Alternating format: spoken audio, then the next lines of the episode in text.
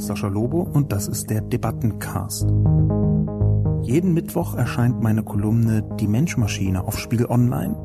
Die Redaktion sucht mir dann eine Handvoll Kommentare, vor allem aus dem Spiegel Online Forum raus, und hier im Debattencast reagiere ich darauf. Herzlich willkommen zum Debattencast, Ausgabe 7, wenn ich mich nicht verzählt habe. Diesmal zum zur Kolumne Sie sind der Souverän. Vorab aber möchte ich ähm, im letzten Podcast einen Aufruf noch abbilden. Ich hatte dazu aufgerufen, mir die tatsächlichen Themen zuzutragen. Der Hintergrund war ganz leicht. Viele Kommentatoren haben sich wiederkehrend beklagt, die Politik würde sich eher um unwichtiges Zeug kümmern und die tatsächlichen Themen geradezu verschweigen.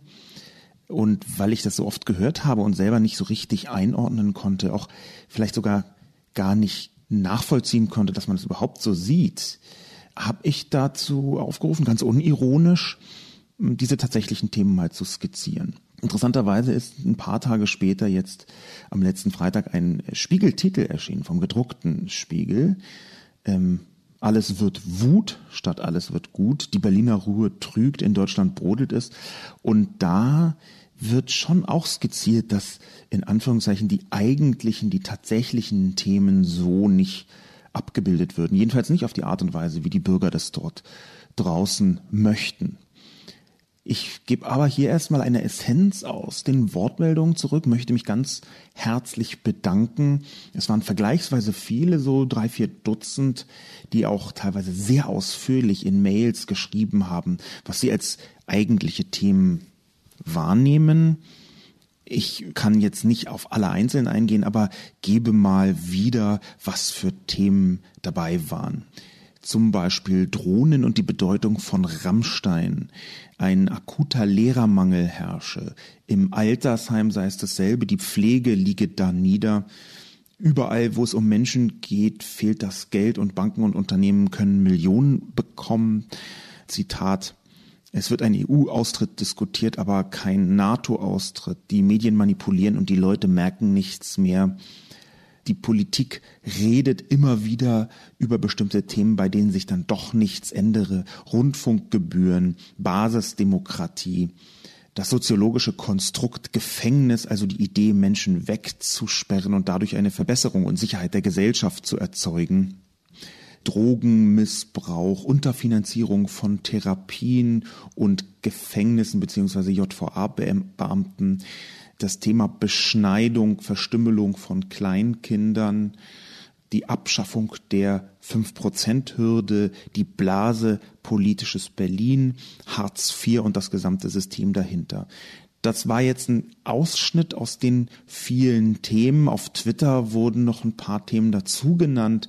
Föderalistische Hindernisse, zum Beispiel Klimaschutz, Lohngerechtigkeit, demografischer Wandel, Landflucht, sozialer Wohnungsbau, Digitalisierung, Globalisierung, Bildungspolitik insgesamt, digitale öffentliche Infrastruktur, Verkehrspolitik, Energie. Mir kommt es ehrlich gesagt nicht so vor, als würden diese Themen nicht behandelt. Ein paar davon, da stimmt es. Das hört, davon hört man wenig. In manchen Bereichen glaube ich auch zu Recht, dass man davon wenig hört. Aber zwei so herausgegriffen, die Basisdemokratie und die Abschaffung der 5%-Hürde, also so demokratische Strukturgründe, ähm, Argumente, die werden tatsächlich selten diskutiert. Das kann man schon so sagen. Der dritte Punkt, auf den ich näher eingehen möchte, ist auch der, über den ich diesmal geschrieben habe, nämlich die digitale öffentliche Infrastruktur. Grundsätzlich finde ich es aber bei diesen eigentlichen Themen spannend, dass mein Gefühl ist, dass die Politik sie zwar schon behandelt, aber wenn die Menschen dort draußen trotzdem nicht das Gefühl haben, dass diese Themen behandelt werden, dann scheint das die Tonlage zu sein. Dann scheint es so ein bisschen die Art und Weise zu sein, wie es behandelt wird, auch wo es behandelt wird, in welcher Intensität es behandelt wird. Es gab tatsächlich auch Leute, die geschrieben haben, die Flüchtlinge als Thema würde zu selten behandelt. Und das ist etwas, das äh, so sehr nicht stimmt, messbar nicht stimmt, weil das intensivst behandelt wird. Es war fast ein Drittel der, des Kanzlerduells im Fernsehen zwischen Angela Merkel und Martin Schulz, wo es um äh, Zuwanderung, um Migrationen ging. Insofern glaube ich, dass da etwas dahinter steht, dass also tatsächliche Themen auch bedeutet, dass zu bestimmten Themen die eigene Perspektive fehlt. Und da eröffnet sich ein neues Tor, aus meiner Sicht ein neues Tor, wie man auf diese ganze Debatte drauf gucken kann, nämlich eine politische Ebene, wo es zwar um die Themen geht, die man selber hat, aber die werden auf eine Weise angesprochen, die vielleicht zu verkopft ist, sie vielleicht viel zu stark sich mit den rein politischen Notwendigkeiten beschäftigt. Bevor ich jetzt zur Zusammenfassung meiner Kolumne komme, ein kurzer Einschub über eine sehr umfassende Kritik von einer Frau namens Nicola Wessinghage, die einen Blogartikel geschrieben hat in ihrem Blog in kladde.blog für diejenigen, die das nachlesen wollen überschrieben mit Podcast-Kritik, die Scheindebatten des Sascha Lobo. Das fand ich sehr interessant. Er geht relativ harsch ins Gericht mit dem, was ich hier tue. Aber ich finde das sehr, sehr spannend und es war eine sehr substanzielle Kritik, die im, im Detail eingegangen ist auf das, was ich hier mache. Und ich als zentralen Kritikpunkt habe ich identifizieren können, dass es gar nicht so sehr um Debatte ginge im Debattencast und dass deswegen der Name falsch sei, etwas Falsches verspreche. Ich habe dort vor Ort umfassender geantwortet, aber hier in den Podcast möchte ich hineintransportieren. Ich glaube, es könnte auch Debatten- und Reflexionspodcast heißen, weil ich die Antworten und Kommentare hier benutze, um über das Thema nachzudenken. Es stimmt schon, dass jetzt ein Podcast, in dem ich laut nachdenke über eine Debatte, dass das nur einen Teil der Debatte ausmacht. Ich glaube aber genau das, also dass man über diese Kommentare nachdenkt und dass man versucht, auch die Positionen nachzuvollziehen und zu verstehen, manchmal abzuschmettern, das gehört dazu, aber manchmal auch willkommen zu heißen und zu sehen, oh, gibt es noch eine andere Perspektive auf das Thema, dass das ein Teil der Debatte ist. Insofern für die Leute, die das nachlesen wollen, auf inkladde.blog. Für diejenigen, die das nicht nachlesen wollen, jetzt eine kleine Erweiterung, Debatten- und Reflexionspodcast. Ein Name, der natürlich jetzt nicht auftauchen wird, ist ein bisschen komplex, sondern den man sich in Zukunft dazu denken kann. Die Zusammenfassung der Kolumne, wie ich eben schon gesagt habe, ein Thema, das auch bei den eigentlichen Themen vorkam, nämlich die digitale Infrastruktur. Darum ging es in Form eines Briefs an die Wähler. Und zwar diejenigen Wähler, die schon seit einiger Zeit wählen können, also die eher älteren. Ich habe erstmal versucht zu verdeutlichen, dass bei der kommenden Bundestagswahl unglaublich viele Wähler sehr alt sind oder vergleichsweise alt sind und dass das eine große Rolle spielt. Es gibt grob überschlagen ungefähr so viele Wähler über 65 wie unter 40. Und das so als einzelner als einzelner Maßstab, das finde ich schon ziemlich enorm. Dann habe ich versucht herauszuarbeiten, wie ist denn der Unterschied der Generationen? Und zwar natürlich im Durchschnitt. Es geht jetzt hier nicht um einzelne Personen, sondern um den Durchschnitt. Und da sieht eine ältere Generation das Internet eher als Instrument. Also die Relevanz bestreiten nur noch weniger, aber die bezieht das Internet eben als Instrument. Eine jüngere Generation sieht das Internet als Heimat, als Basis des eigenen Lebens, als eine Art Infrastruktur für das, was man selbst in der Gesellschaft bewerkstelligen kann. Von Bildung angefangen, Kultur, Arbeit natürlich, Politik aber auch, das Sozialleben und so weiter und so fort. Meine Kernaussage der diesmaligen Kolumne ist, dass die Wähler bisher viel zu wenig die digitale Infrastruktur interessiert hat und dass das natürlich auch an den persönlichen Prioritäten liegt. Genau deswegen hat ja die Politik überhaupt sich erlauben können, vor allem die Große Koalition, fast nichts zu tun für eine bessere digitale Infrastruktur. Ganz konkret habe ich das in der Kolumne auch messbar und greifbar gemacht. Zahlen vom Februar 2017 aus Europa Bei der Glasfaservernetzung ist Deutschland von 28 europäischen Ländern, die gemessen worden sind, auf dem 27. Platz. Dahinter kommt nur noch Österreich. Also die beiden Länder mit einer großen Koalition haben die schlechteste Glasfaservernetzung. Auch darüber kann man ja mal nachdenken. Und ebenso darüber, dass ein Symptom beim Kanzlerinnen-Duell sehr deutlich erkennbar war. Und dieses Symptom war für mich, dass die beiden wichtigsten Themen der Zukunft, Bildung und Digitalisierung, null Minuten vorkamen. Und natürlich hängt das auch und vor allem an den Journalisten, die äh, mit ihren Fragen die Themen setzen. Aber zum einen kann es auch passieren, dass sich die Kandidaten über diese Themen hinwegsetzen und in andere Richtung bewegen. Und zum Zweiten spiegeln ja auch die Fragen der Journalisten durchaus das Interesse der Bevölkerung. Rente und Zuwanderung kamen wahnsinnig intensiv vor. Und meine Quintessenz ist zum einen, dass ich einen digitalen Marshallplan fordere, in der Kolumne und zum anderen, dass man sich vielleicht diesmal überlegen sollte, den jüngsten Kandidaten oder die jüngste Kandidatin in seinem Wahlkreis zu wählen, solange sie aus einer ernsthaften, nicht extremistischen Partei kommt. Einfach um eine junge Perspektive auf die Welt mit in die Politik, mit in den Bundestag zu bringen. Interessanterweise hat darauf geantwortet eine SPD-Bundestagsabgeordnete, die ich auch persönlich kenne, die ich schon mal äh, getroffen habe zu einem Gespräch. Saskia Esken nämlich, die äh, für Bildung und das Digitale sich zuständig fühlt als Parlamentarierin und die schrieb Jüngere wählen für mehr Mut und Innovation? Schaut euch unter Freunden und Kollegen um. Sind alle jung neugieriger, innovativer, beweglicher? Darauf kann ich direkt antworten, natürlich nicht alle. Daher schrieb ich im Schnitt und ich schrieb auch, dass die Chance einfach größer ist, dass jüngere Leute einen anderen Zugang haben zum Digitalen. Und da möchte ich nochmal den anderen Zugang betonen. Vielleicht ist das nicht immer ein besserer Zugang, wenn man alle Maßstäbe, alle Kategorien bewertet. Aber es ist auf jeden Fall ein anderer Zugang. Es hat eine größere Diversität und vor allem ist es ein Zugang, der die digitalen Instrumente, die digitalen Mittel im Durchschnitt häufiger selbst anwendet. Will sagen, jüngere Leute haben natürlich eine größere Nähe zu digitalen Instrumenten. Sie können dann, das muss ich auch deutlich sagen, immer noch bescheuerte Politik machen. Ich glaube aber, dass das näher an ihnen dran ist. Und diese Nähe halte ich nicht für falsch. Daher mein Wahlaufruf.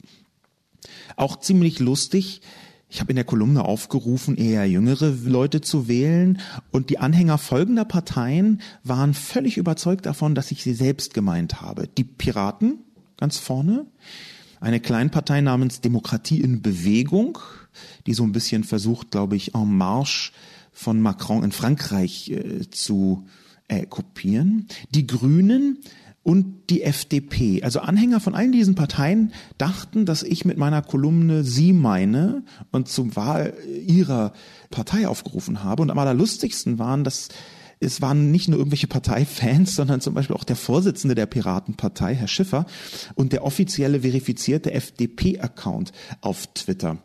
Was dann schon wieder eine interessante Dynamik bekommt, wenn ich einen solche Kolumne schreibe und es fühlen sich sehr viele Leute gemeint. Es ist ja auch Wahlkampf, aber da muss ich mir dann natürlich schon vielleicht Sorgen machen, wenn Leute ernsthaft glauben, ich würde dazu aufrufen, die FDP zu wählen. Aber äh, das habe ich vielleicht auch ein bisschen mit einem zwinkernden Auge gesagt. Allerdings muss man, wenn man glaubt, da sei ein FDP-Wahlaufruf drin verborgen, schon zwei Dinge sehr stark verdrängen. Zum einen war die FDP in den letzten zehn Jahren durchaus an der Macht. Und zum Zweiten hat die FDP bei der schwarz-gelben Zwischendurchregierung zwischen den GroKos im Jahr 2013 quasi in letzter Minute verhindert, dass ein Universaldienst eingeführt wurde. Das hat die FDP verhindert. Das wäre nämlich Breitband-Internet oder zumindest ein kleines Breitband-Internet für alle gewesen. Es wäre ein Gesetz gewesen, das zum Beispiel die Telekom dazu zwingt, auch noch im letzten Dorf einen Universaldienst anzubieten. Und das hat die FDP verhindert mit der Begründung, der Markt richtet es denn schon. Aber das ist genau das Problem. Ich glaube, dass im Bereich Infrastruktur der Markt nichts richtet. Ich glaube, dass im Bereich Infrastruktur der Staat essentiell gefordert ist. Und mit dieser Ansicht bin ich nicht alleine, um ein bisschen vorwegzugreifen. Die Kommentare auf Spiegel Online selbst, die haben sich in so verschiedene Richtungen mit trotzdem wiederkehrenden Argumenten äh, gegliedert, dass ich diesmal nicht so größere Gruppen ausmachen konnte und wollte, sondern deswegen eher die Kommentare so einzeln versuche mal in die Debatte einzupflegen. Beständig schrieb Digitalisierung macht noch keinen gesellschaftlichen Wandel. Also bitte, Herr Lobo, Deutschland und Österreich ganz hinten bei den Kilometern Glasfaser und Rumänien und Bulgarien weit voraus. Cool. Warum sind die dann Nettoempfänger und Deutschland und Österreich Nettozahler in der EU? Also ist der Kilometer Glasfaser wohl nicht als Kennzahl geeignet. Schade aber auch, die ganzen vielen Worte für den NATES. Ich lerne ja tatsächlich, und das ist nicht Anbiederung, sondern die schiere Wahrheit, beim Durchschauen der Kommentare ziemlich viel. Nicht nur über die Leute und wie sie denken und wie sie meine Kolumnen rezipieren, sondern hier habe ich auch ganz konkret ein neues Wort gelernt, nämlich Nates. Das kannte ich noch nicht. Ich komme aus Berlin, bin in Westberlin aufgewachsen, der halben Stadt, die es nicht mehr gibt. Und da habe ich in meinem gesamten Umfeld nie jemanden gehört, der Nates gesagt hat. Nates heißt Gesäß etwas unsanfter formuliert hat da jemand also geschrieben, die, die Kolumne ist für den Arsch. Das wirkt jetzt aber, wenn man dieses leicht ruppige wegnimmt, erstmal als Argument sinnvoll. Moment, Deutschland und Österreich sind wirtschaftlich sehr erfolgreich, Rumänien und Bulgarien im digitalen weit voraus und trotzdem sind sie weniger wirtschaftlich erfolgreich. Aber das halte ich, auch wenn das Argument erstmal sinnvoll wirkt, für zu kurz gedacht, weil es ja gerade nicht um die Gegenwartsperspektive der Nettozahlung geht, sondern um die Zukunft. Für mich steht da die ganz zentrale Frage dahinter, wie ist dieses Land auch noch in 15 Jahren wohlhabend? Und dabei spielt eben die digitale Infrastruktur aus meiner Sicht vollkommen zweifellos eine extrem große Rolle, weil darauf alles aufsetzt. Deutschland ist einfach ein Infrastrukturland, schon immer gewesen. Hier ist die Infrastruktur so unendlich viel besser als in den allermeisten anderen Ländern, dass ich glaube, dass es schädlich ist, wenn die digitale Infrastruktur eben nicht so gut ist. In eine ähnliche Kerbe schlägt eine Person namens R. Kenntnis. Sehe ich anders. Digitalisierung ist mit Sicherheit wichtig, aber Herr Lobo setzt es ganz oben hin auf die Prioritätenskala, zugegebenermaßen zusammen mit dem Punkt Bildung. Bei der Bildung bin ich bei Ihnen, aber wenn man die Nebeneffekte der Durchdigitalisierung unserer Gesellschaft betrachtet, so sehe ich hier nicht die Notwendigkeit einer massiven Investition, wie es der Autor verlangt. Digitalisierung ist wichtig, aber nicht so wichtig, wie es Herr Lobo darstellt, schreibt ein 50-Jähriger. Zwinkersmiley. Ich glaube, die meisten Leute unterschätzen immer noch dramatisch, wie stark die Digitalisierung in die gesamte Gesellschaft eingreift. Das ist etwas, was ich auch in täglichen Gesprächen mit vielen Leuten, ich komme ja viel rum, weil ich Vorträge über die Digitalisierung halte, immer wieder merke, die Menschen sehen noch nicht so richtig, wie tief die digitale Vernetzung auch in ihren Alltag eingreift, wie tief bestimmte wirtschaftliche Komplexe in den Erfolg genau der Unternehmen eingreifen, wo sie arbeiten. Dass zum Beispiel ein großes deutsches Unternehmen Digitalisierung als einzige Chance begreifen muss. Alle, alle DAX-Konzerne brauchen zwingend Digitalisierungsstrategien, einfach um so erfolgreich zu bleiben, wie sie heute sind. Und das ist etwas, was noch nicht so richtig durchgedrungen ist in die Köpfe der Menschen. Da gibt es gar keine Wahl denke ich. Das ist einfach die nächste Ebene des Fortschritts, die Digitalisierung, die Anpassung der Wirtschaft an die digitale Vernetzung. Und das ist eben nicht nur ein bisschen Twitter, YouTube und ein paar lustige Netzkommentare, sondern das ist die Grundstruktur der Wirtschaft, die gebaut wird. Ich gebe aber sehr gerne zu, dass ich eine digitale Brille aufhabe. Das nehme ich jetzt so ein bisschen als Debattenkontext hier mit, auch aus vielen anderen Kommentaren. Meine Kolumne versucht sehr offensiv, und das tue ich selber äh, persönlich auch, die Welt aus digitaler Perspektive zu betrachten. Das empfinde ich einfach als meinen Job. Insofern, wenn ich von Anfang an sage, ja, ich ziehe mir eine digitale Brille auf und schaue da auf die Welt, dann kann es natürlich immer sein, dass ich daneben schieße. Und kann es natürlich immer sein, dass die Prioritätenskala wenn man schon von Anfang an eine digitale Brille aufhat, auch falsch eingeschätzt wird. Das ist eingepreist. Das sehe ich und das gebe ich zu, aber das betrachte ich dann wiederum auch ein bisschen als mm, als so, so naturgemäß. Ich kann nicht die gesamte Welt abbilden, also bilde ich den digitalen Teil ab und dabei neigt man dazu, die eigene Perspektive immer als sehr viel relevanter zu äh, betrachten als die anderen. Noch ein bisschen weiter geht in der Kritik eine Person namens H. Dudek, Oh mein Gott, was für ein sinnfreier Artikel. Altbekannte Argumente, die so sinnfrei sind, dass man nicht weiß, ob man lachen, weinen oder mit dem Autoren Mitleid haben soll. Da werden Länder als Beispiele angeführt, die weit hinter Deutschland im Welthandel, Produktion und überhaupt allem sind. Was hat denen denn die Digitalisierung bisher gebracht? Nichts. Sie sind noch genau da, wo sie vor der Digitalisierung waren. Warum? Ganz einfach, die Digitalisierung bringt eben nicht den Schub an Produktivität, den uns manche glauben machen wollen. Und genau deshalb wird sie in Deutschland nur langsam kommen. Glasfaser ist kein Allheilmittel. Es macht aus einem Gamer keine produktive Kraft, denn er konsumiert nur. Jemand, der jetzt endlich streamen kann, konsumiert und verhilft meist US-Unternehmen für Umsatz. Und überhaupt, überall, wo ich hinkomme und eben nicht nur in Deutschland, wird über die enorme Leistungskraft der Millennials gelästert, wenn es dazu kommt, Forderungen aufzustellen und Erwartungen zu haben, aber es zur Minimalisierung kommt, wenn es um eigene Leistung geht. Mensch, bringt euch endlich in die Gesellschaft ein, zeigt, was in euch steckt und hört endlich auf, rumzuweinen. Das geht gehörig auf die Nerven und, zumindest von mir, bekommt ihr nichts mehr geschenkt.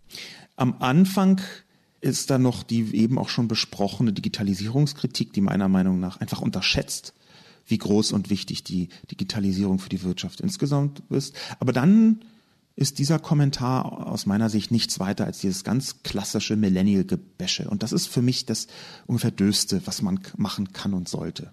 Das ist nichts als das altbekannte Früher war alles besser und zwar in Verbindung mit dem noch älteren und auch noch ein bisschen döveren unsere Generation war noch super Töfte und super erfolgreich und die neue nicht. Das halte ich für total fatal, wenn man dieses Generationengetröte, die jüngere Generation, das sind alles dumme Smartphone-Zombies, die nichts hinkriegen, wenn man das mit einbringt in die Debatte. Ich habe schon mal einen Artikel geschrieben über, über dieses ärgerliche und dämliche Millennial-Gebäsche. Das sind einfach andere Herangehensweisen an die Welt und es sind nicht schlechtere oder dümmere. Es sind vielleicht auch nicht immer bessere, darüber kann man ja reden. Man kann auch gerne darüber reden, was, das Smartphone mit dem Gehirn macht, was es mit den Leuten macht, dass es da selbstredend auch negative Folgen von gibt. Aber man kann doch nicht ernsthaft die ganze Generation im Klosett runterspülen wollen. Von mir kriegt er nichts mehr geschenkt. Ich halte das nicht nur für kurzsichtig, sondern das empfinde ich auch als anmaßend. Das hängt mir ernsthaft zum Hals raus. Ich glaube nicht, dass irgendeine Debatte besser wird, wenn man anfängt, auf Generationen rumzuhacken. Und natürlich muss ich mir diesen Schuh eventuell auch selbst anziehen. Denn in meinem Artikel habe ich offenbar einen Text geschrieben, wo einige Leute sich attackiert gefühlt haben. Ein paar Mal habe ich sowas gelesen wie Altersrassismus eine Person namens Benny Naljevo schrieb Altersdiskriminierende Legende. Nein, das ist keine Frage des Alters. Ich administriere das Internet eines Verbandes und kann nicht feststellen, dass immer die Jüngeren die Internetaffineren sind. Es ist eben eine der vielen Legenden über das so junge und hippe Internet. Und mir geht diese Altersdiskriminierung mittlerweile auch gehörig auf die Nerven. Dieser Unterton, spätestens ab 50 sei man rückständig, technikfeindlich, Volksmusik hörend und irgendwie debil, dabei als baldiger Rentner die Portemonnaies der Jungen plündernd. Herr Lobo, Sie haben es doch bereits selbst benannt. Es geht nicht darum, wie wichtig das Internet und die dafür notwendige Infrastruktur sei. Es geht um die schwarze Null und um Konzerngewinne, völlig alterslos. Und glauben Sie mal nicht, junge Menschen würden eine Partei wählen, die die Steuern für eine milliardenschwere Investition ins Netz erhöhen will. Da werden auch Junge ganz schnell schmallippig und fürchten um ihren Urlaub. Mein Rat daher, aktivieren Sie nicht einfach die Jungen, sondern die Klugen, Offenen und Weitsichtigen, selbst wenn die 80 sein sollten. Da bin ich. Wenn die 80 sein sollten, dann bin ich gerne dabei. So vergraulen sie mich, den alten, rückständigen Sack. Das ist aus der subjektiven Perspektive richtig. Ich habe rumgehauen auf alten Wählern und habe das mit dem Trick getan, einen Durchschnittswähler zu adressieren und dann in, zum Schluss aber gesagt, es gibt nicht den Durchschnittswähler, entscheiden Sie sich doch gegen den Durchschnittswähler. Insofern, natürlich habe ich ein bisschen über die Stränge schlagen wollen und ein bisschen zuspitzen wollen, aber ich glaube, dass dieses Problem der Prioritäten, dass im Schnitt jüngere andere Prioritäten im digitalen haben als alte, dass das für die Politik sehr essentiell ist. Das ist die Kernbotschaft.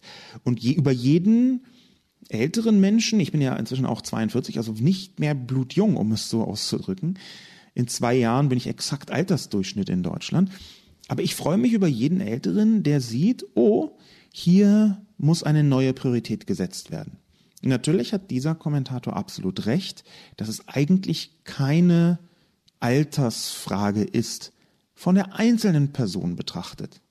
Aber der Durchschnitt entscheidet das schon. Und da sehe ich, dass die Zufriedenheit mit dem bereits Vorhandenen eher eine klassische Alterserscheinung ist.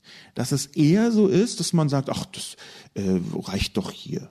Und dieses, ach, das reicht doch hier, ist etwas, was man sich als ältere Person viel eher leisten kann, auch aus Gewöhnungsgründen, als als junge Person. Darauf habe ich abzielen wollen dass ich jetzt nicht mit Altersrassismus anfangen möchte und dass ich jetzt natürlich nicht Alte generell abschreiben will. Das verbietet mir ja schon die Demografie in Deutschland. Es gibt einfach so viele Alte. Da ist es wahrscheinlich unclever, sich es mit denen zu verderben. Und trotzdem glaube ich, dass die Kritik sinnvoll ist. Und dass die Kritik sinnvoll ist, die jüngeren Prioritäten in den Vordergrund zu stellen. Gerade weil dieser Wandel so schnell geschieht. Rainer Otto schrieb daran angrenzend. Geschwindigkeit des stationären Internets bei weitem überbewertet. Es sei denn, man will Videotelefon, Fernsehen und so weiter über diese Verbindung. Dann stellt sich aber eher die Frage nach der Zuverlässigkeit, Verfügbarkeit. Bei den Kabelanbietern, welche bis zu 70 Megabit pro Sekunde anbieten oder nur versprechen, lässt diese allerdings zu wünschen übrig. Als Profi, ich schrieb meine ersten Programme vor über 40 Jahren und tue dies immer noch, ist mir eine zuverlässige VDSL-Leitung mit 6 Megabit pro Sekunde lieber als eine unzuverlässige 50 Megabit pro Sekunde Verbindung.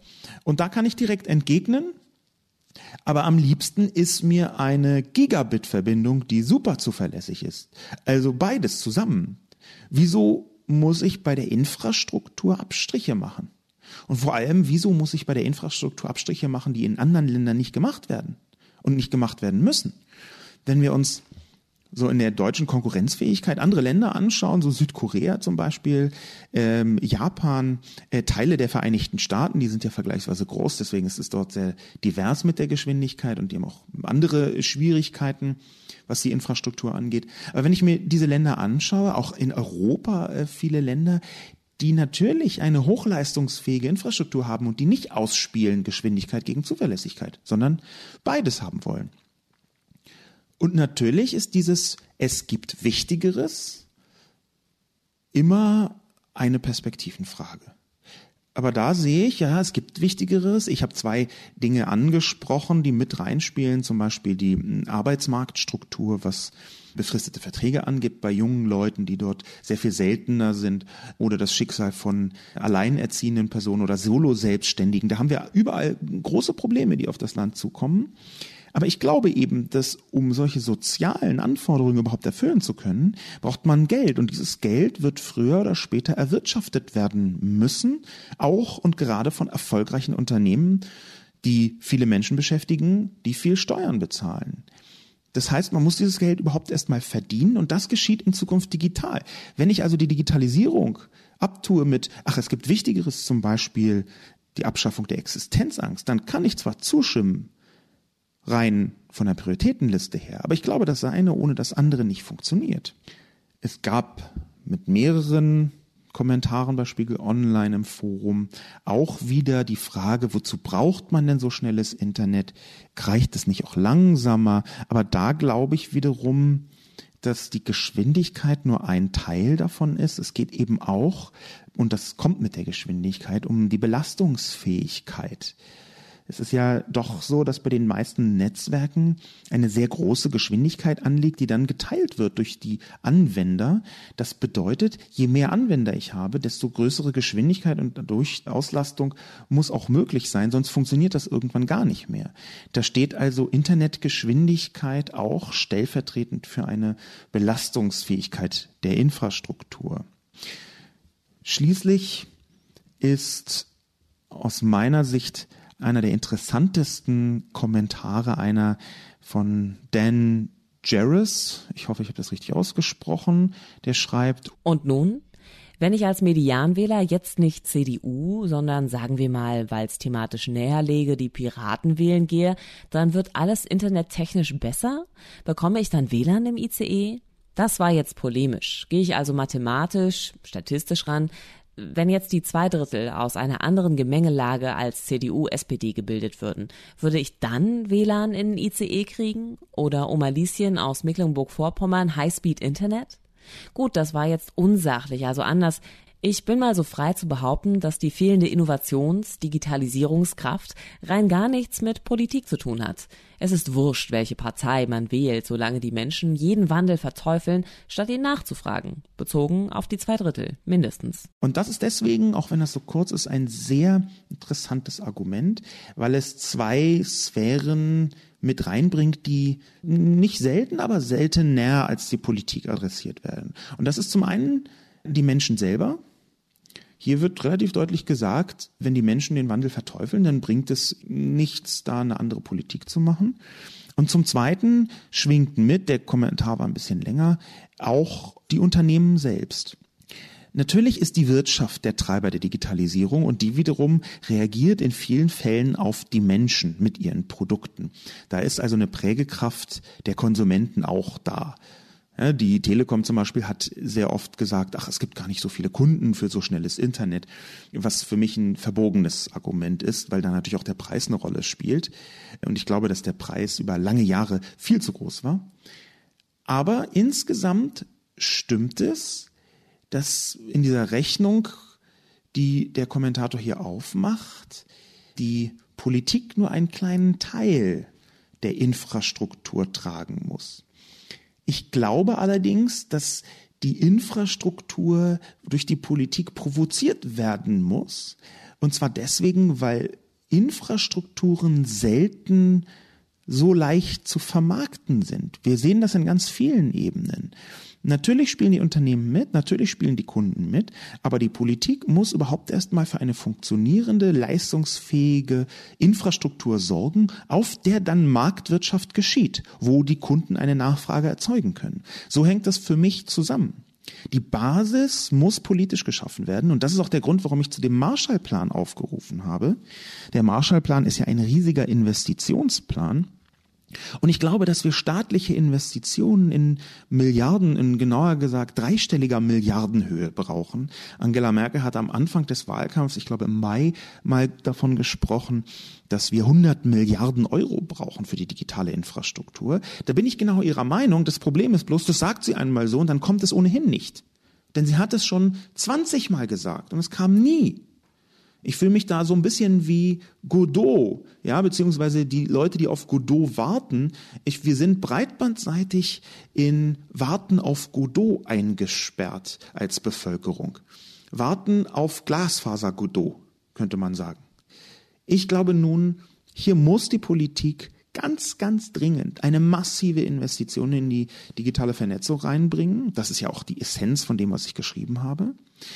Und ich glaube gleichzeitig, dass das mit einer großen Koalition nicht funktionieren wird. Ich glaube, das Schlimmste, was jetzt passieren könnte, wäre noch eine große Koalition. Und ich glaube, dann kann die SPD sich, glaube ich, auch als Briefkastenpartei irgendwo hinstellen, wenn das nochmal geschieht. Aber um diese Infrastruktur führt aus meiner Sicht überhaupt gar kein Weg herum.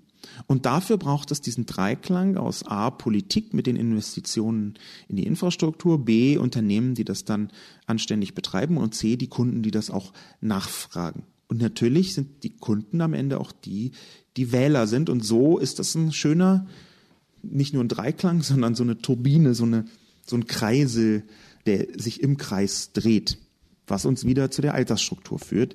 Natürlich ich unterstelle das mal, scheint es sowas zu geben wie ein einen direkten Zusammenhang zwischen Landflucht von Jugendlichen und Internetgeschwindigkeit. Ich habe zum Beispiel in Mecklenburg-Vorpommern, aber auch in Sachsen-Anhalt mit Jugendlichen gesprochen, die gesagt haben, dass wenn sie mit ihrem Smartphone einfach nicht mal YouTube machen können, dann ist das einfach das allererste, was sie ändern wollen, wenn sie erwachsen sind. Und das kann man halt in manchen Gegenden nicht ändern, deswegen geht man da weg. Ich würde mir wünschen, dass so gäbe es Studien, gibt es in der Form offenbar noch nicht. Ich habe da ein bisschen was recherchiert und nichts gefunden. Aber ich halte diesen Zusammenhang für sehr naheliegend. Und darauf einzugehen, wäre aus meiner Sicht absolut essentiell. Die Frage ist, wie? Die Frage ist absolut, wie geht man darauf ein? Und da hat eine Person namens Woren geschrieben, EU bleibt Hoffnung. Sehr treffend alles formuliert. Ich selber habe einen Freund, der noch mit 200 Kilobit pro Sekunde surft. In Gesprächen mit der Telekom und Politik wurde klar, dass man gerne Glasfaser für 100.000 verlegen würde. Lächerlich sowas. Die einzige Hoffnung bleibt doch die EU, die schon im Juli den schleppenden Breitbandausbau in Deutschland moniert hat. Da gehe ich ein bisschen d'accord. Natürlich ist die EU hier eine Hoffnung, aber der die Kraft und die Druckmittel der EU sind begrenzt. Die können zwar eine Agenda setzen und sie können auch Deutschland dazu antreiben, dass der Breitbandausbau vorangetrieben werden soll, aber mehr als Worte können es dann nicht sein. Und Worte haben wir von den letzten 17 großen Koalitionen, so fühlt es sich ja an, ähm, mehr als genug bekommen. Was wir jetzt brauchen, sind Taten und das eben Taten, die einer neuen Generation gerecht werden, die da eine Infrastruktur hinstellt, die irgendwie noch halbwegs im internationalen Vergleich mithält. Das ist ja einfach beim besten Willen nicht so, dass Deutschland da konkurrenzfähig sei. Die ganzen Leute, die immer von Konkurrenzfähigkeit sprechen, die übersehen, dass zur Konkurrenzfähigkeit eine öffentliche Infrastruktur gehört, die aus Staatsmitteln finanziert werden sollte. Und schließlich wäre die Diskussion zurückzuführen auf den Kern, den ich da gemacht habe, nämlich die äh, große Koalition und ihr nach dem Mund reden der Alten. Berlin direkt einer Sendung im ZDF vom 10.9. hat ein äh, grüner Digitalpolitiker namens Konstantin von Notz Anmerkung, auch den kenne ich persönlich, habe mich zwei, dreimal mit ihm getroffen, um über digitale Themen zu sprechen, wie mit übrigens Digitalpolitikern aus fast allen oder vielen Parteien. Der Konstantin von Notz also sagt, die Verantwortlichkeiten sind zergliedert worden. In der Großen Koalition gab es fünf bis sechs Ministerien, die irgendwie fürs Digitale zuständig waren. Er fordert einen Internetminister, der immer wieder am Regierungstisch den Finger in die Wunde legt. Ich bin mir nicht 100%ig sicher, ob es Internetminister geben muss. Ich tendiere zum Ja, bin da aber wie gesagt nicht hundertprozentig sicher. Es gibt auch Gegenargumente. Allerdings konnte man in genau diesem Beitrag im ZDF sehr schön sehen, wie die Große Koalition sich gegenseitig die Schuld zuschiebt für dieses Debakel der Digitalisierung bei der nächsten Generation. Da kamen nämlich sowohl Herr Dobrindt als auch Frau Zypris zu Wort, also die CSU und der Infrastruktur, der digitale Infrastrukturminister und Frau Zypris als Wirtschaftsministerin. Und die geben sich nun gegenseitig die Schuld. Zypris sagt, Dobrindt hat versagt bei der digitalen Infrastruktur, eine Haltung, der ich auch zuneige. Und Dobrindt sagt, Zypris hat versagt beim Anlocken von mehr Start-ups. Frau Zypris ist ja jetzt noch nicht so lange Wirtschaftsministerin, aber diese Kritik in Richtung der SPD, auch die kann man schon zumindest in den Grundzügen teilen. Allerdings hat das natürlich wenig mit der Glasfaserinfrastruktur zu tun, von der ich jetzt geschrieben habe. Da ist sehr eindeutig Dobrindt verantwortlich. Was man aber daran sieht, ist, wie eine große Koalition vermeintlich so viel machen könnte weil sie ja so eine große Mehrheit hat, weil man dann nicht immer alle Abgeordnete einfangen muss in den äh, kleinen Details und noch hin und her verhandeln, sondern man kann einfach mit einer großen Mehrheit bequem operieren. Und dass aber gleichzeitig genau das eine Form von Stillstand erzeugt. Ich halte es, wie gesagt, nicht für einen Zufall, dass sowohl Deutschland als auch Österreich so schlimm hinten dran sind mit der Glasfaservernetzung und in beiden ist eine große Koalition am Start, sondern ich glaube, dass große Koalition insbesondere im digitalen Stillstand bedeutet. Und deswegen ist mein eigentlicher Wahlaufruf jetzt nicht nur für Junge Meine eigentliche Aufforderung ist nicht nur, dass die nächste Regierung einen digitalen Marshallplan aufsetzen muss, sondern mein eigentlicher Aufruf ist auch, dass eine weitere große Koalition das Land definitiv nicht verkraftet. Geht wählen, wählt, was ihr möchtet, wählen Sie, was Sie möchten, außer extremistische Parteien. Aber bitte sorgen Sie irgendwie dafür, dass wir nicht die gefühlten 29. große Koalition in Folge haben. Ich glaube, das wäre tatsächlich der Untergang der Digitalpolitik in diesem Land. Mein Name ist Sascha Lobo. Vielen Dank fürs Zuhören und bis zum nächsten Mal.